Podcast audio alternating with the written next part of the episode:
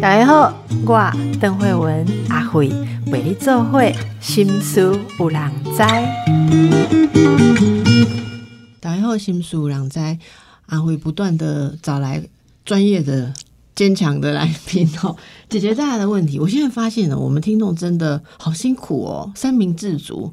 他们问的问题都对上对下的，所以呃，前面好几次我们在聊照顾长者的问题，有一些听众朋友的问题，最近很久没有回答到，叫做 跟青少年子女还有跟青少年沟通的问题。哈，这个东西我真的觉得。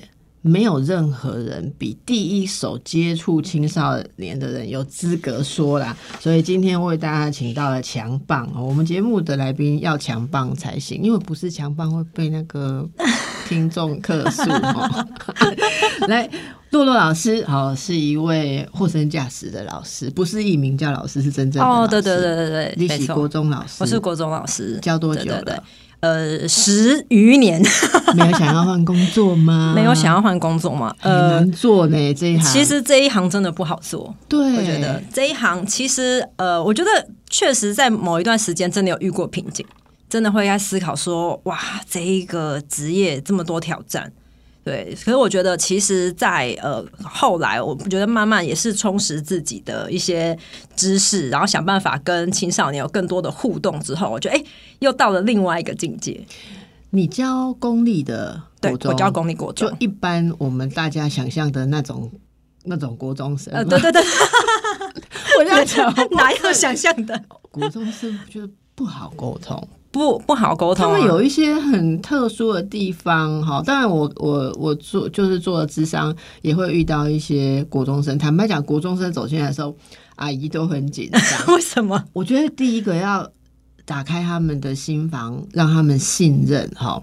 然后基本上，因为像我要知道他们内心真正在想什么，可是我又作为一个距离他们讲就是有代沟的大人啊。这个东西真的要有一点，然后又不像哄小孩，嗯，国中以下小学的小孩，你只要真诚一点，就是态度和善一点，他们就觉得这个人好像想跟我玩，是好人。国中生他一眼就可以看出你现在在讲假话，还是为了要套他，还是怎么样？其实你心里不是这样想。他们已经聪明了，已经长大了嘛，已经半个大人了，他们是看得很清楚。对对，可是内心又说真的有很多脆弱敏感的部分，所以很。多的爸妈哈都会说怎么办？我的孩子现在进入国中，基本上很紧张，因为国中感觉是一个成熟的转换期，从学业到人格、生活习惯、人际关系、品格养成，都觉得错过这三年，好像就会歪掉，再也瞧不回来。因此，大家都会觉得已经不能像小学那样子，好像可爱就好，开始会注意像我讲这么多的事情嘛哈。可是。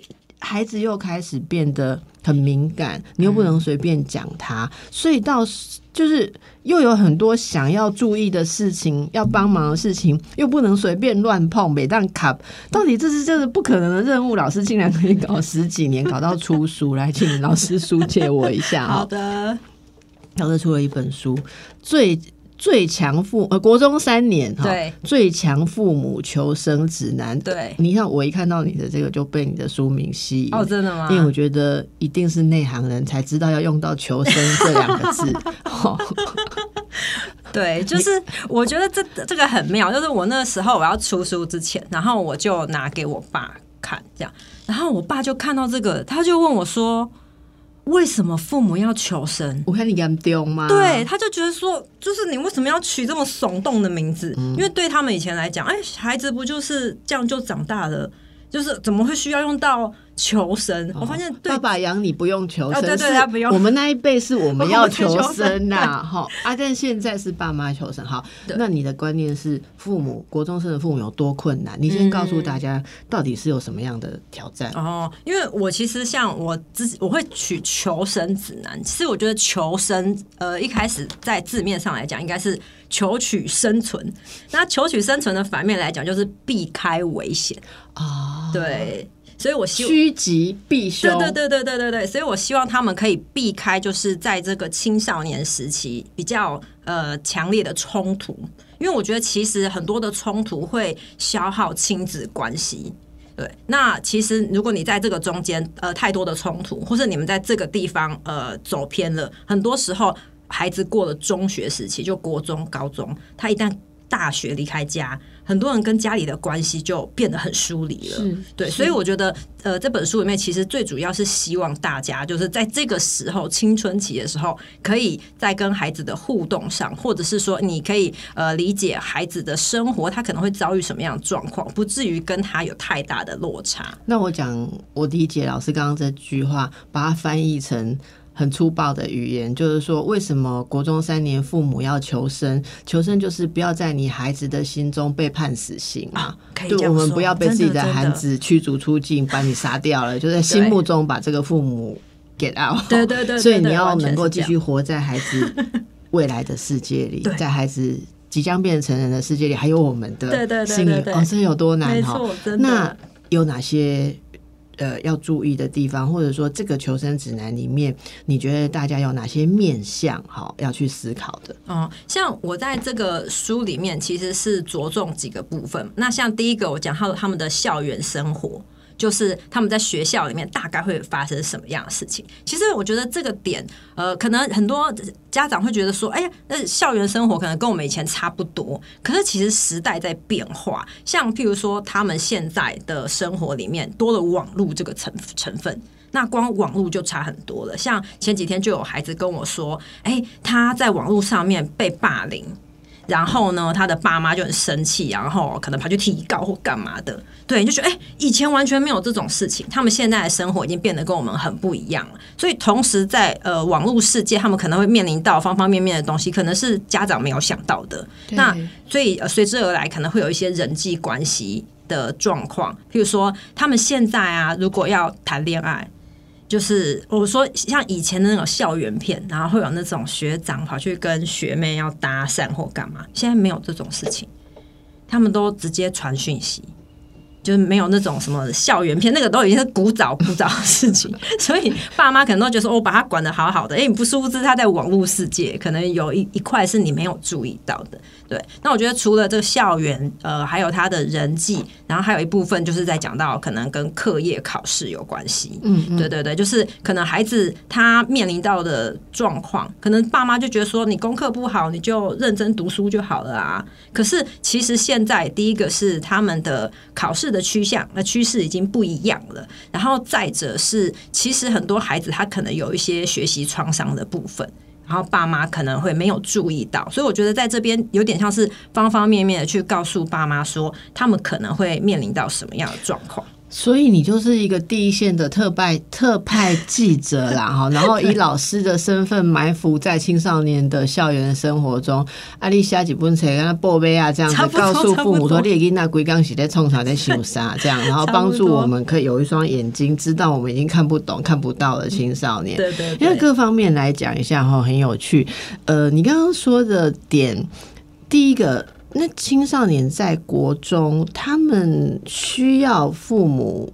怎么讲？就是父母需要帮什么忙？好，很多父母会问说：“那是不是我最高指导原则就是不要管他？”好像也不是这样，他们仍然需要父母了解他们的困难跟需求，是不是？嗯就是我，我身为国中生的父母，我还是要知道，在刚刚老师讲的各个面向上，我的孩子在经历什么，这是有需要的绝的。对绝对。那他们哪些地方，或者你们以老师的角度来看，觉得孩子有哪一些哦，哪些例子是需要父母要要要费心的？嗯嗯，应该说，我觉得其实青少年哈，他们其实有几个特性。首先，第一个，他们通常都很硬，很硬是对，什么意思？很硬，举个例子就是他们他，因为他们很好面子，啊，好面子，对他们是非常好面子的一群人，这样子。所以呢，你有时候要他低头示弱，他是不太想的。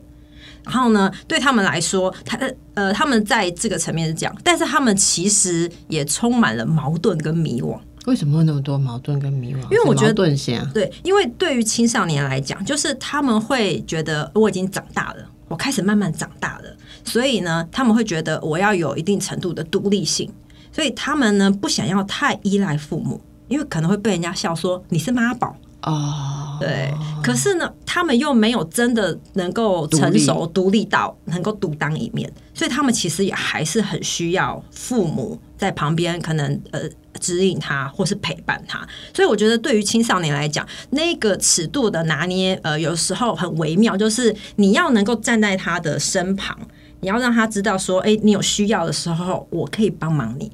可是你又不要对他太多的干涉，这个就是原理，大家都依稀有想象，但就是做不到。好，老师，我我我想，我不知道老师那老师书里面应该有很多例子哦。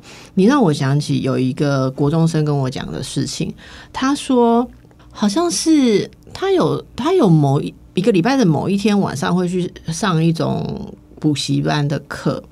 然后那个常常下课，如果你考不考不好的话，还要订正考卷，所以有时候会搞到很晚。然后他们家住在蛮偏远的地方，所以如果坐了捷运下来，还要再转那个公车，就是接驳的公车才到他们社区。他觉得就是这这一段的过程，那妈妈就会觉得说很危险。嗯，所以如果是知道他那一天就是哦又要留下来订正，妈妈就希望你可以提早。告诉我，我才可以开去那边接你回来。但是这个孩子就常常没有做这件事。他就是到妈妈看了时间，然后可能打电话或传讯息问他说：“那你现在已经出来了，还是在还在改功课？”然后他可能要过很久。爱回不回的说还在改啦，好这样，那妈妈就气急败坏的说：“那我去接你。”可是他有时候给你已读不回，有时候未读，有时候明明知道妈妈会在瞧这件事，他就是不理你。然后呃，就是母女为了这件事情争执很厉害。好，那母亲的意思，母亲把他送来智商的意思，就是说他为什么不能够体谅母亲的心情？好，然后这个孩子会觉得说，母亲为什么？一定要管这么多？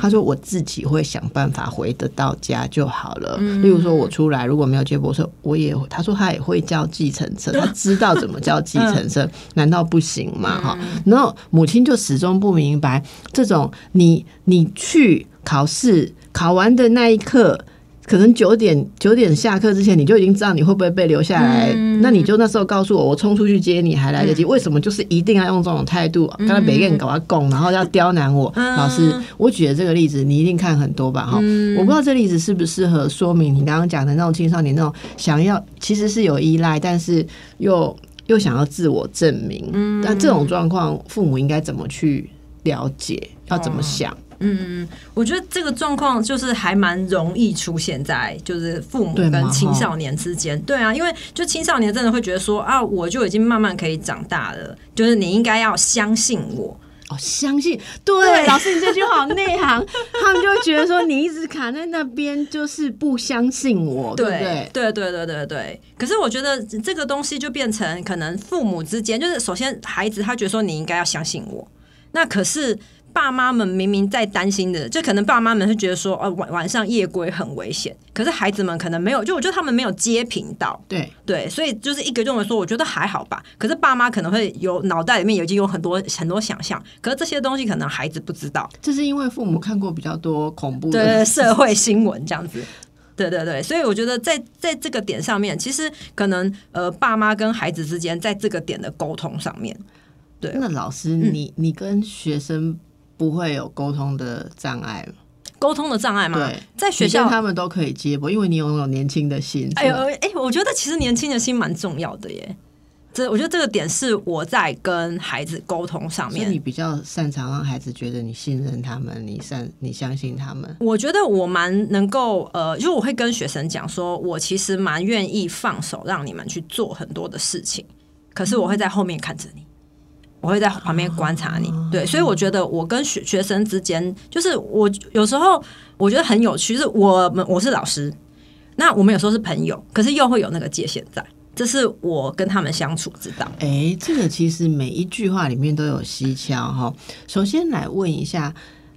要让他们感觉到有困难的时候就找得到老师，就是你你会在那边，对，但是你不会出手比他们快，就是了，我会抢在前面。应该说我会在旁边看，然后譬如有状况，我可能会找他来。那有些时候我可能会直接告诉他，有些时候我可能会点出问题。什么状况会被你找去？什么？呃，通常是鼓掌或小老师啊。就是他可能呃有一些没有没有没有做好的东西，我可能会找他来。没做好譬如说，呃，他的作业都没有收齐，啊？对，然后我就会问他说：“哎、你这作业没有收起有，什么困难？对什么？”然后他可能就会开始讲啊，因为怎么样怎么样怎么样，同学不理我啊，这样。然后我就说：“哦，那你是什么时候跟同学讲要收的？”哦，你帮他看一下处理的方法。，对，然后他就说：“哦，就下课啊。”我说：“下课哦，那同学都都有在教室吗？”他就诶、他们很常会在那种下课。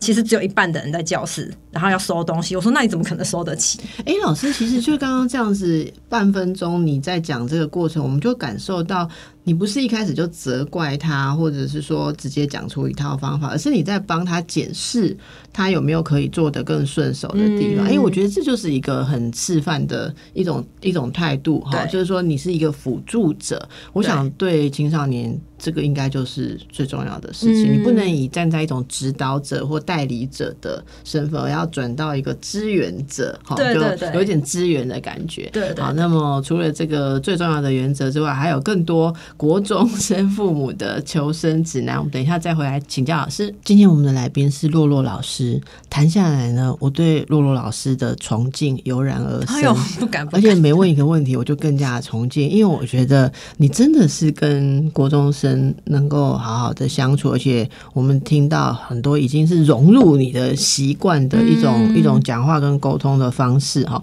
我们接下来继续来说说看，那老师你依你看来，跟青少年沟通有什么要注意的地方？哦，我觉得跟青少年沟通有一个很大的点，就是呃，第一个你要跟他们沟通嘛。可是呢，呃，我常常会碰到一个状况，像我上一次去演讲，然后在会后就有一个爸爸来问我问题，他就说，因为他是一个单亲的爸爸，嗯，然后呢，他有一个女儿，他说我都不知道要怎么跟我女儿沟通。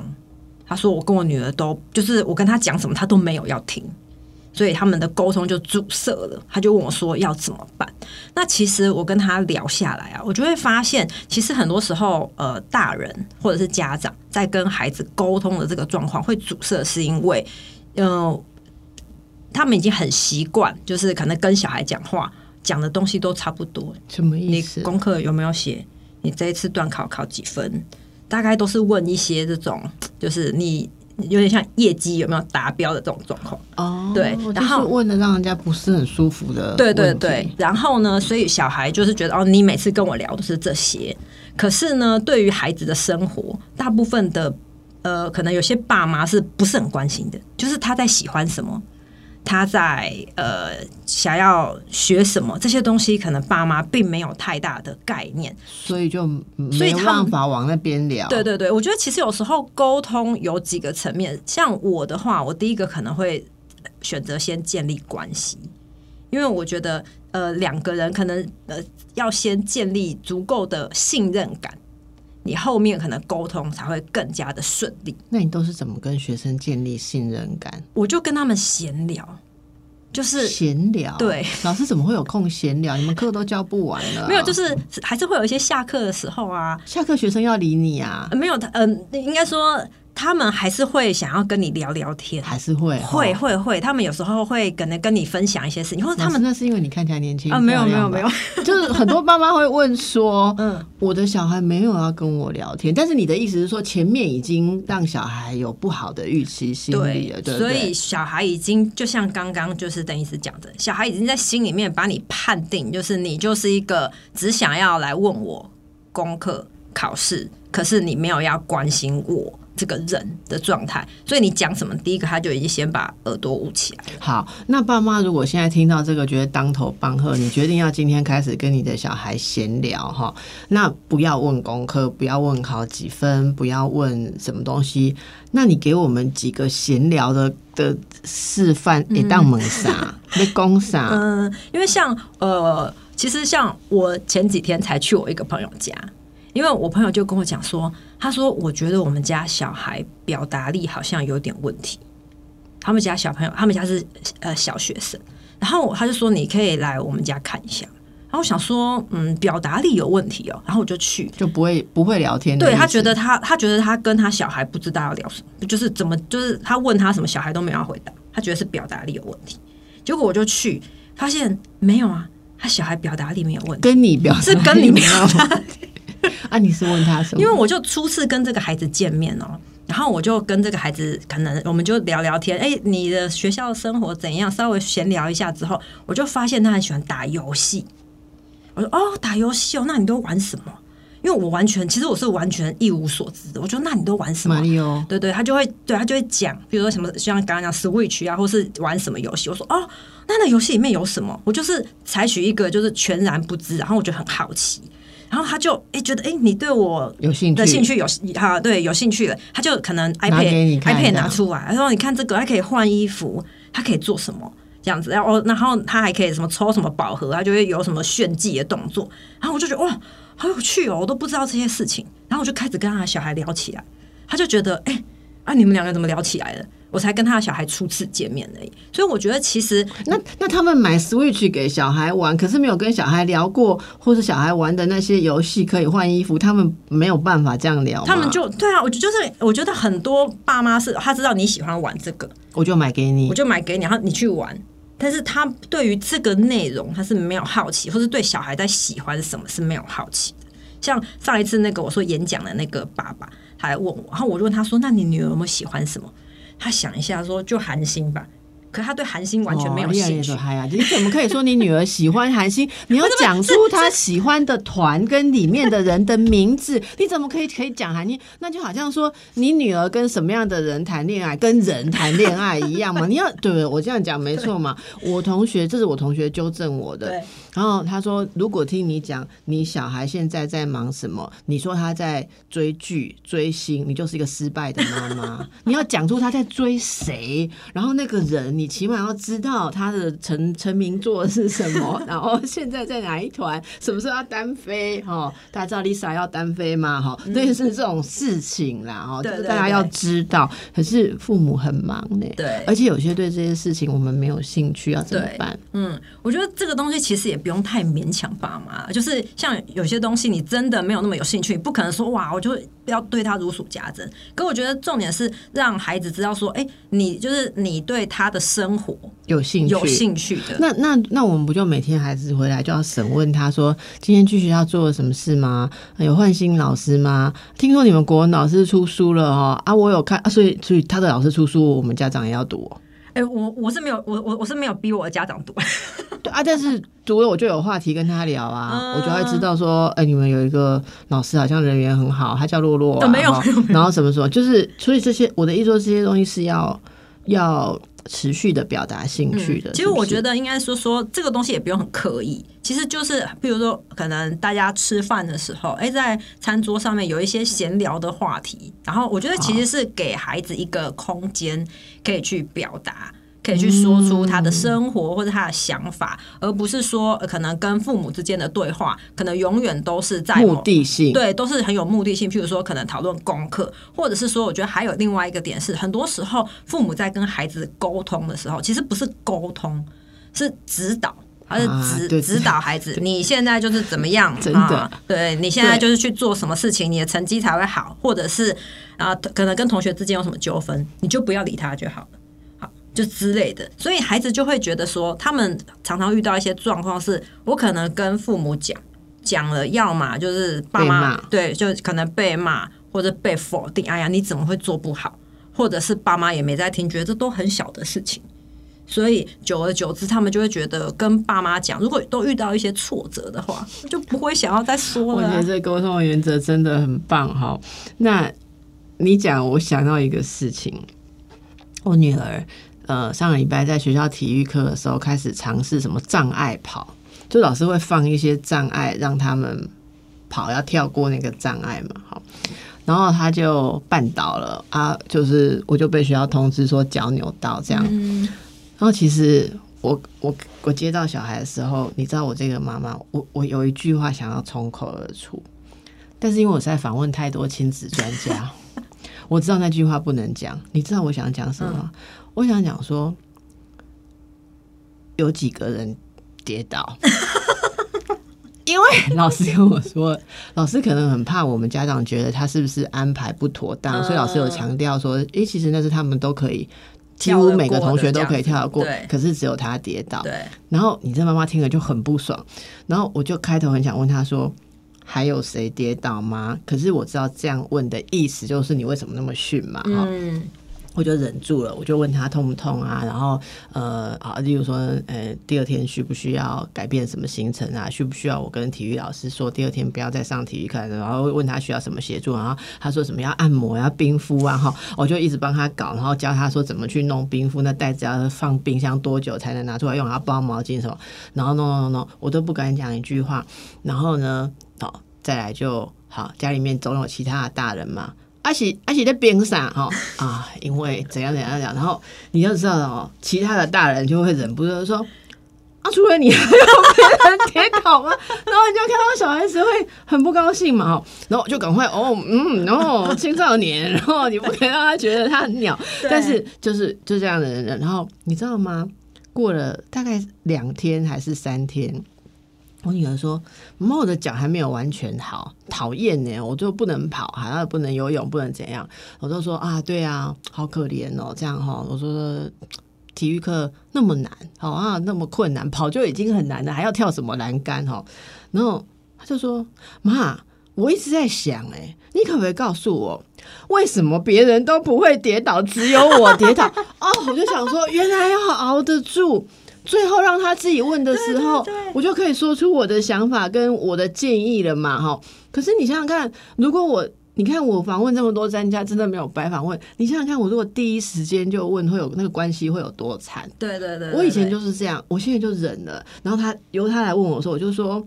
你真的想知道这个小孩？其实妈妈以前也是这样。后来我发现我是什么问题，然后我跟他说，例如说跑障碍跑的时候，他应该要眼睛要看哪里啊？应该要说，然后我就说啊，你可以再去问老师或什么。哎、我就觉得这一次我的建议有被接受，我就很受鼓舞。前面那三天要忍住啦。对对对对对，所以你刚刚讲，我就想起这个例子，好，然后给大家参考。所以，呃，第一个要我们整理一下哈。要跟小孩有闲聊，不能每次开口就是有目的性的谈话。然后，因为要知要能够闲聊，你要深入，有一个安全的氛围，让小孩愿意告诉你他有兴趣的事情。嗯哦，即便那个事情听起来很不务正业，你也要稍微尊重一下。好，那老师其实还有谈到，呃，有些时候其实要处理一些他们的情绪，对不对？青少年有时候就是很。他们自己很有情绪，你也没有惹他，对但是他就不舒服。如果青少年有情绪的时候，父母是要怎么办？让他自己去风暴，还是我们要怎么样陪伴？哦，我觉得青少年非常容易有情绪，而且我觉得最大的点就是像我刚刚前面讲，就他们其实有时候很矛盾，也很迷惘，就是他也不知道他情绪的点在哪里，他们没有办法像，可能我觉得要。对自我觉察比较深的大人，还可以说出哦，我现在可能因为什么事情我不太高兴。对，可是对于青少年来讲，你要他能够很明确的告诉你我在不高兴什么，这很难。他就是就是他可能就是呃用一些什么呃摔东西呀、或者是他就是对烦啊走开啊这样子。然后你问他在烦什么，他其实说不上来，可是他也很苦恼。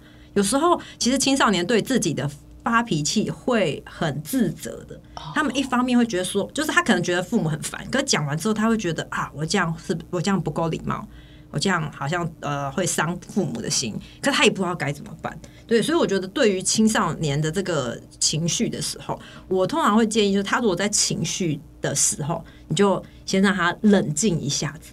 就是有时候爸妈说你到底怎么了，就他就正在烦的时候，你就一直要去问他，好，那可能就是会得到他更大的反弹。绿的一直少有红台，或者、啊、对对对对对对，我觉得先先让他们可能冷静一点之后，可能再去跟他谈谈，就是从他的生活。其实我觉得爸妈如果是比较善于观察的，你大概就可以知道，可能孩子大概哪部分有一些状况，譬如说他可能是不是啊跟人际上面，他可能是跟朋友吵架的，或者是像有些我们怎么会知道？你刚刚在寡名就播音三万，我们知道我怎么知道你是跟朋友吵架在烦，还是功课不好在烦，嗯还是怎样在烦？所以我觉得就是平常呃，可能跟孩子之间，你大概就要呃，觉得我觉得那个互动啊，就是变成说，如果你平常都跟孩子没有什么话话讲，他忽然情绪不好，你是真的搞不清楚，对，对他到底今天是在烦什么。所以我觉得那就是有的时候，像跟孩子之间的这种互动，其实可以去营造一些时刻。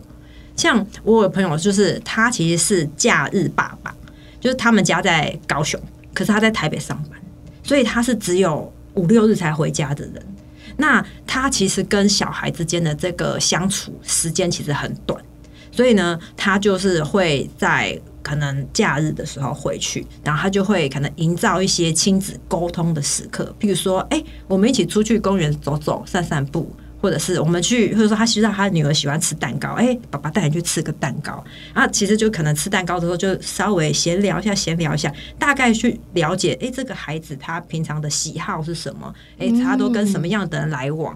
然后或者是说，哎、知道他的朋友是什么样个性的人？你稍微对孩子有一些了解，你越了解他，他的一些情绪来的时候，你越可以知道大概是什么样的状况。嗯，那我觉得其实这些东西都是平常的累积，你很难说就是哎、忽然就来哎、好，你现在坐下来，你告诉我哦，你怎么了？然后哎、我给你一个什么呃方向跟建议，我觉得就就很难跟那个智商的时候就是达到这种状况，而是而是平常慢慢的去累积彼此的这个互动。嗯，那如果啊、爸妈抓到这些原则，其实老师你有提到几个嘛？一个就是刚刚讲的，是不是可以归纳在你提出那个所谓开放性？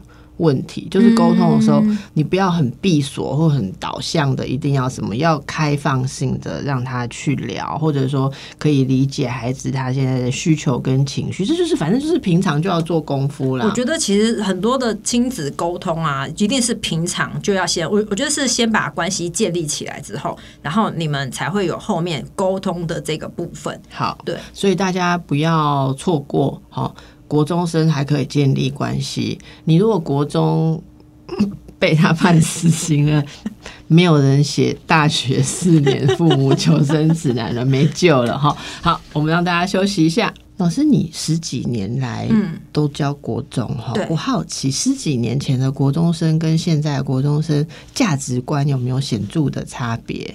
价值观哦，嗯，我觉得可能是现在因为网络更多元，所以他们看到的这个世界比以前就是更多样貌跟嗯、呃你要说更复杂也是。更复杂。对对对对对，所以我觉得呃十几年前的国中生跟现在啊，现在的小孩其实更有自己的想法，跟更有自己的意见。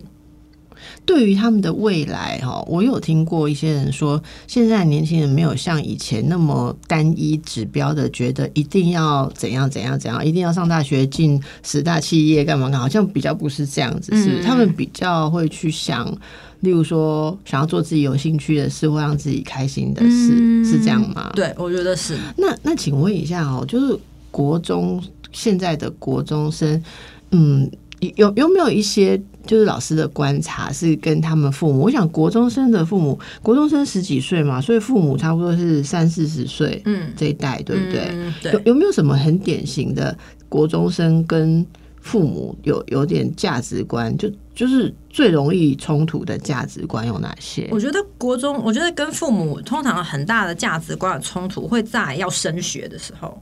这个东西其实是大家很难妥协，因为其他事情可能都还可以谈，可是升学这个东西其实会牵扯到蛮大的父母的焦虑，对对对，因为像我就有学生，他就是想要进演艺圈，然后呢，爸妈就觉得进演艺圈这件事情不是你想象的这么那么容。易，对对这句台词是所有父母都会第一时间浮现的。对啊，这个东西其实，呃，我在听到这句他想要进演艺圈的时候，我的第一个念头也是这样，但是我就刚像刚刚邓医师一样，我忍住了，我就忍住，我就再问问看他的状况。可是我觉得大部分的爸妈很难，因为是自己的孩子，你很难说哈什么你想要进演艺圈，然后又还可以就是好好。大部分第一个反应一定是这么就是。就是这个东西没有你想象这么简单啊，所以就开始想要跟他小以大义。可是孩子他满脑子就是我就是要进演艺圈啊，所以他们就呃有很大的这个冲突跟起义在。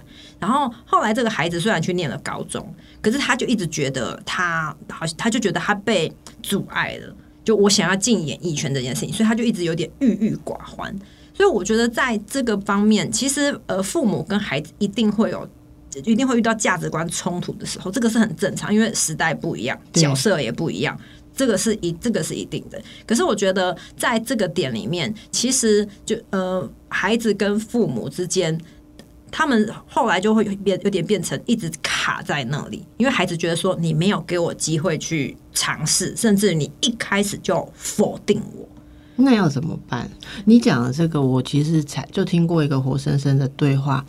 他的女儿说不想要升学，想要进演艺圈，然后妈妈说演艺圈很难生存，呃，什么几千个人进去，只有一个人红嘛。好，啊，你要是没有红的话，你连自己都养不活，而且还错过了你累积学历的黄金时期，那要怎么办？嗯，然后那个妈妈说，她说。他还问了，他没有第一时间就骂，他只是问他说：“演艺圈有很多种工作，你想的是哪一种？”他就说要像周子瑜那样，所以他觉得妈妈应该要像周子瑜的妈妈，就是国高中就送他去韩国学习，栽培他。他就说：“你如果要栽培我，不是栽培我念书，栽培我去韩国学唱歌跳舞嘛。”哈，然后妈妈就回了他一句说。你的腿是周子瑜的两倍粗，你要照照镜子。然后母女就不讲话，从此他女儿就不跟他讲话了。对。然后妈妈还说，她觉得她讲的很真实。然后妈妈还坚持说，世界上只有你的母亲才会对你说真话。其实大家想的都是一样。嗯。好，可是我觉得这就是属于一种很糟的，怎么讲？一种伤害吧，对不对？可是我也很同理母亲，会觉得说，其实说真的啦，哈，一个国中的孩子。他有有没有那个潜能？可能他的父母不是完全看不出来，但你觉得这条路真的好险哦，很难走哈。哎，要怎么办？你说不要一开始孩子会说你不让我尝试，那难道让他去尝试吗？让他辍学去尝试吗？要怎么办呢？我觉得，我觉得让他辍学这个东西，应该是大部分爸妈都没办法接受。对，可是我觉得可能孩子对有的时候，孩子对于这种梦想、理想的东西，他们会把它想得很美。可是这个中间，他们就是这个中间的过程，其实他们都看不到。所以像譬如说，刚刚邓医师讲到那个。就是想要去韩国，像我就有一个朋友，是他女儿也是很喜欢唱歌跳舞，然后他就然后就对演艺圈也有梦想，然后就说，哎，那个韩国有练习生，他们就是海外招募，他说那不然你我们去参加那个甄选嘛，你去参加甄选看看嘛，你甄选上了，我就同就是我们就送你去韩国嘛，那结果就。没没有上 啊，这就不是我们决定的，是有一个公平的，你到底适不适合走这条路有一个公平。那这样小孩就比较可以接受。对，然后或者是说，哦，好，那那你想要走走演艺圈，那譬如说，哎，我一样可以让你学唱歌跳舞啊。可是可是你可以，譬如说，你可以把它变成是额外的，可能譬如说像呃才艺的社团的。那你你呃功课一样一样念，但是我要让你去做你有兴趣的事情，而不是说呃我都就是都不行，因为你把它全部切断，它就是那那个愿望那个心情在那里没有办法。所以老师，其实你这样讲，我就觉得其实真的有很多可以更温和的跟孩子陪伴的方法哈。像刚刚你讲，我就有个灵感啊，那也可以跟他说好啊，你可以拨一些时间，我投资你去学你有兴趣的唱歌跳舞或乐器都可以。啊，不过总是鸡蛋不要放在同一个篮子里。那你是不是也花一点时间学学英文、数学、国文？真的，而且而且，其实像譬如说，像刚刚讲到什么 Black Pink 什么之类，他们其实英文也都很好啊。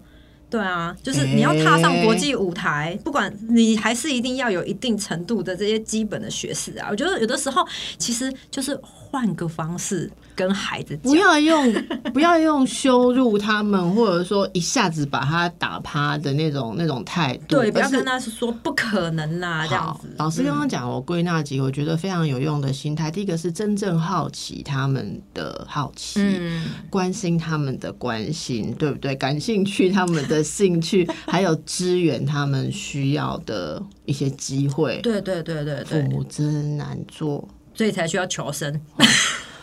就是最后有一个，我觉得你刚刚讲，我一直觉得有趣的。嗯，你说你其实是跟他们友好，然后会常闲聊，然后你会在那边让他们知道需要的时候你在，好，然后有问题你也会把他们找来，你并不是就是放着不管哈。但是你刚刚有讲一句说，可是又有一个适当的界限，嗯，大人跟国中青少年之间。到底位置要怎么拿捏，就不能真的自以为是平平等的朋友，对不对？因为有些时候你还是要负担某一些提携教育的责任。那你所谓的界限是什么意思？应该说，我其实觉得，当然可能老师跟爸爸妈之间又比较不一样，是因为老师在学校就已经有一个权威权威性在了。可是，可是，呃，可能爸妈在家里面又要维持跟孩子的这种，他们是很亲密的关系。那譬如说，像我在，像譬如在学校里面的话，我觉得这个东西是我可以跟孩子呃聊，就我可不可以聊天，然后我们可以是某一种朋友的关系。可是我不全然就是可以跟你是平等的，而那个平等不是说呃，就是我我一定要高你一等或什么，而是我是一个成人。那我身为可能呃带领孩子，不不管是爸妈也好，或者说老师的角色也好，我觉得今天在这个旁边，呃，譬如说爸妈是孩子的监护人，那为什么要有监护人这个角色？就是我在你还没有成熟的时候，在你旁边看着你所做的事情，所以我觉得很多时候爸妈跟孩子之间，就是他们会觉得说，呃，我要当孩子的朋友。可是，当孩子的朋友不是我所有的事情都放给孩子去决定，那这样子我们要这个监护人，要这个大人干嘛？对对，而是今天我既既然陪在孩子的旁边，我觉得其实是有点像是一个守护或是一个顾问的角色。嗯，就是我在旁边看着你，你有状况的时候，我会找你过来。譬如说，像我刚刚有分享，就是我可能呃点出某些问题，然后我会让你去思考一下，哎，你觉得这里有没有什么状况？那可能孩子自己讲完之后，然后我可能再诶诶给你一些，譬如说一些呃建议，或者是说，哎，我给你几个选项，譬如说，哎，那如果你，譬如说像刚刚收作业，哎，如果你在那个可能大家都在的状况下，譬如说下课前你就收，是不是效果会比较好？他觉得哦。好像是这个样子。我觉得其实大人在跟青少年相处的时候，要把自己当成是这样子的角色，而不是说啊，反正就给你自己决定就好了。因为孩子他其实还是很需要引导跟陪伴的。如果你在他旁边，其实你所有事情都全然交，就是让孩子自己决定，他不见得会觉得好。他可能很痛苦吧，对因为他就是不很多事情他还没有决定的能力跟选择能力。对对，然后爸妈可能就说啊，那都给你自己决定。他反而有时候会埋怨爸妈，觉得那你为什么都没办法？对，就是给我一些指引。没错没错，所以有的时候爸妈以为在当孩子的朋友，其实有时候殊不知，他可能你给孩子过多的这种自由跟权利，他是没有办法负荷的时候，你反而对他来说就是会让他无所适从。我非常同意这一点，因为。现在很多的爸妈太害怕。跟小孩有隔阂，因为我们上一代是从反权威那边长大，所以很多的现在的呃，就是差不多四十岁的父母哈，都幻想要当小孩的朋友，呃，从小就叫小孩决定一切的事情。可是我跟你讲，你跟小孩能不能有好的关系，其实是你愿不愿意真心诚意的帮忙他。有些时候，为了帮忙跟辅导孩子，你必须要提出某些建议的时候，你如果不愿意。不愿意担这个角色，太怕小孩子不喜欢你，你也不会尽责哈。所以这是多么难！我们要再三说到父母不好当，可是如果抓住这些原则，我相信小孩会相信你的善意跟想要帮忙。好，那怎么样去拿捏，就要看你孩子的个性，你自己的个性怎么去磨合。需要求生，就看看露露老师的书。好，非常谢谢今天老师来跟我们谈到很多宝贵的经验，祝福大家，谢谢大家。